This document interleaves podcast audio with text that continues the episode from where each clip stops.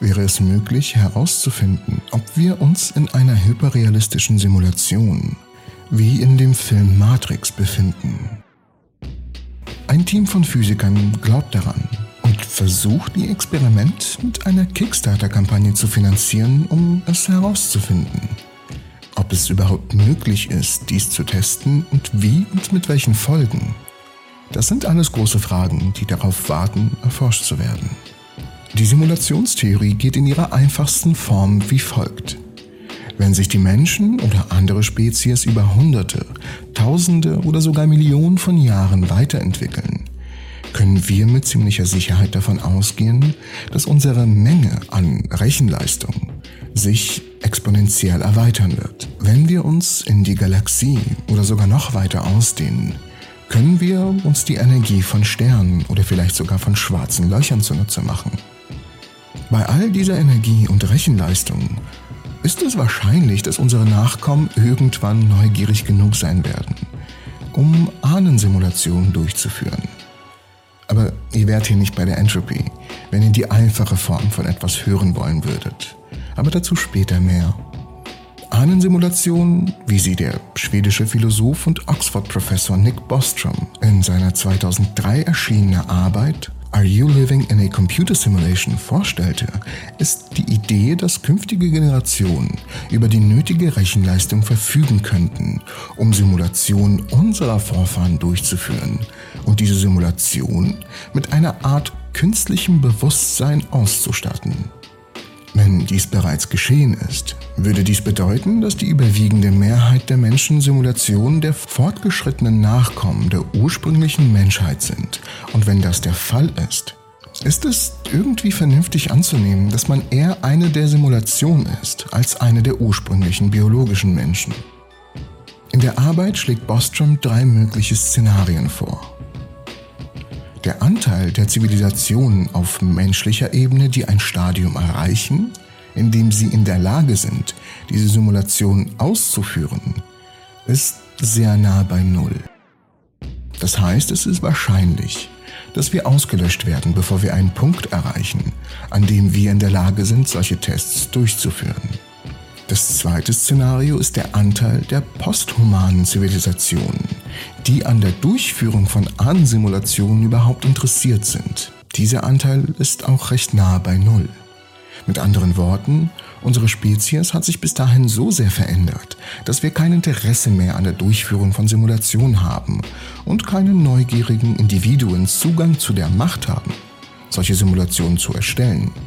Oder aber die Durchführung solcher Simulationen ist verboten und der Anteil aller Menschen mit unserer Art von Erfahrung, die auch in einer Simulation leben. Das wäre dann recht nah bei einer 1. Wenn die beiden anderen Möglichkeiten falsch sind, bleibt uns nur noch die Möglichkeit Nummer 3. Unsere Spezies entwickelt die erforderliche Technologie und beginnt im Laufe der Zeit mit der Erforschung oder Erschaffung einer unüberschaubaren Anzahl an Ahnensimulationen. Dies würde bedeuten, dass die überwiegende Mehrheit der Menschen, die wir die Erfahrung mit dem Leben auf der Erde teilen, sich in einer Simulation befinden, das aber nicht wissen. Soweit so philosophisch, aber können wir das auch testen? Nun, wenn man ein paar Annahmen über die Grenzen potenzieller Simulationen macht, dann könnte es durchaus möglich sein, hier können wir Theorien hinzuziehen, die Universen in schwarzen Löchern erklären oder angrenzende Universen in eine Art Blase, die vielleicht andere Simulationen erklären können. Links- und Rechtshändigkeit der Teilchen unseres Universums, die als Nullen und Einsen fungieren können und das Rechnen der Simulation ermöglichen. Es würde vieles überraschenderweise Sinn machen, aber wir sind hier wirklich auf einer Ebene der Philosophie oder vielleicht sogar des Sci-Fi-Genres. Doch was ist, wenn wir die Theorie testen könnten? Im Jahr 2017 schlug eine Gruppe von Physikern in ihrem Papier On Testing the Simulation Theory einige Methoden vor, um das herauszufinden. Ihre Idee beruht auf der Annahme, dass die Simulation über begrenzte Ressourcen verfügt und daher nicht alles im Universum gleichzeitig simulieren kann. Die Simulation würde sich also ähnlich wie ein Videogame verhalten und nur die Teile der Simulation wiedergeben, die gerade von einem Spieler beobachtet werden. Ähnlich wie bei vielen Spielen das Rendering funktioniert. Die Entwickler rendern oder simulieren nur das, was der Spieler auch gerade sieht. Der Hintergrund allerdings bleibt ungerendert, um die Performance zu schonen. Der Schlüssel, um herauszufinden, ob wir uns in einem simulierten oder in einem echten Universum befinden, liegt darin herauszufinden, wann Informationen für uns, die Beobachter, verfügbar werden. Um sich selbst Rechenarbeit zu ersparen, berechnet das System die Realität nur dann, wenn Informationen für die Beobachter durch einen Spieler verfügbar werden. Und um eine Entdeckung durch die Spieler zu vermeiden, hält es eine konstante Welt aufrecht. Aber gelegentlich führen unlösbare Konflikte zu Problemen und gewissen Widersprüchen. Wie zum Beispiel der Welle- und Teilchendualismus. Das schreiben die Autoren in ihrer Arbeit. Sollte dies nun zum Zeitpunkt der Beobachtung durch einen Beobachter und nicht durch ein Apparat der Fall sein, wäre dies nach der Ansicht des Teams ein Beweis dafür, dass es nur zum Zeitpunkt der Beobachtung gerendert wird. Was dann bedeuten würde, dass wir in einer Simulation leben. Dies zu testen, so das Team in ihrer Arbeit, ist nicht kompliziert. Aber selbstverständlich ist es das irgendwie und beinhaltet das Doppelspaltexperiment.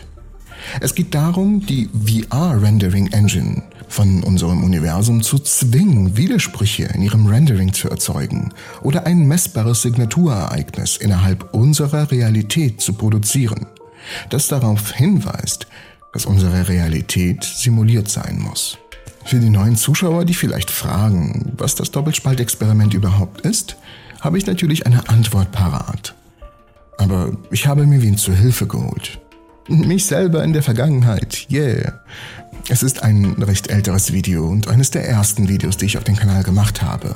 Also hier nochmal ein Ausschnitt davon. Bevor wir richtig loslegen können, werde ich natürlich kurz simpel zusammenbrechen, was das für ein Experiment überhaupt ist. Und danach gehen wir die Details durch. Ein Lichtstrahler schießt kleine Photonen auf einen gegenüberliegenden Detektor ab. Dabei müssen sie eine Trennwand mit zwei Schlitzen passieren. Schließt man eines der Schlitze, scheint das Auftreten der Photonen auf dem Detektor eher zufällig, aber sie ergeben ein Muster, ein Streifen. Man würde annehmen, wenn wir beide Schlitze öffnen, würde ein zweiter Streifen dazukommen. Passieren die Photonen aber beide Spalte, entsteht eher ein interessantes Muster.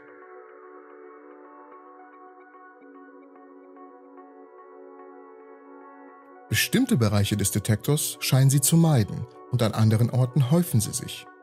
Stellen wir weitere Detektoren bei den Spalten auf, erhält ein Photon eine genaue Position und wird somit gemessen. Nachdem ein Photon gemessen wurde, direkt nachdem es einen Spalt passiert hat, haben wir ein Problem. Der Detektor zeigt kein Muster mehr an, sondern zwei Streifen, die wir zu Anfang vermutet haben.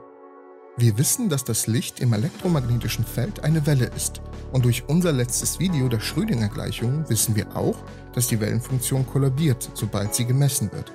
Also passiert das Licht ohne jegliche Messung die Trennwand wie eine Welle und erschafft somit das von uns beobachtbare Muster.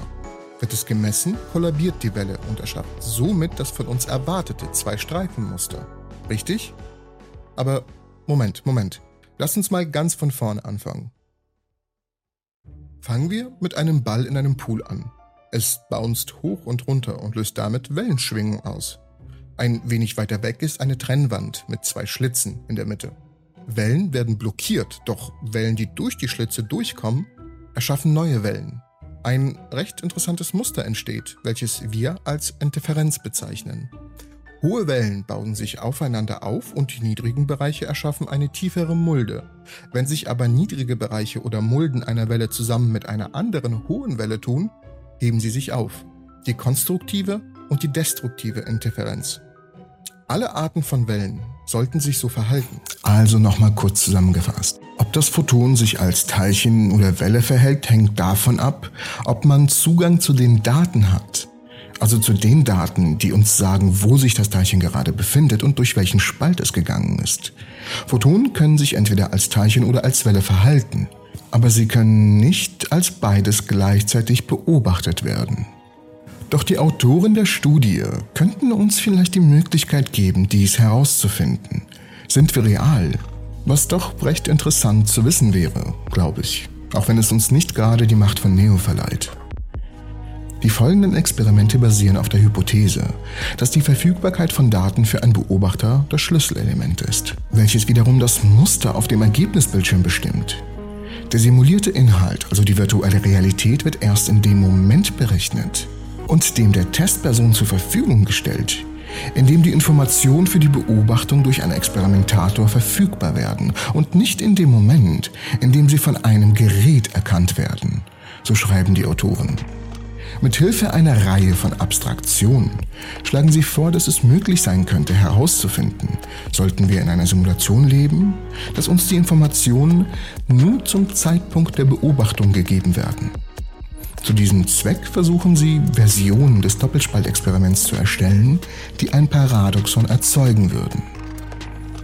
Um die Simulationstheorie zu testen, müssen zwei Schritte erfolgen, erklären sie.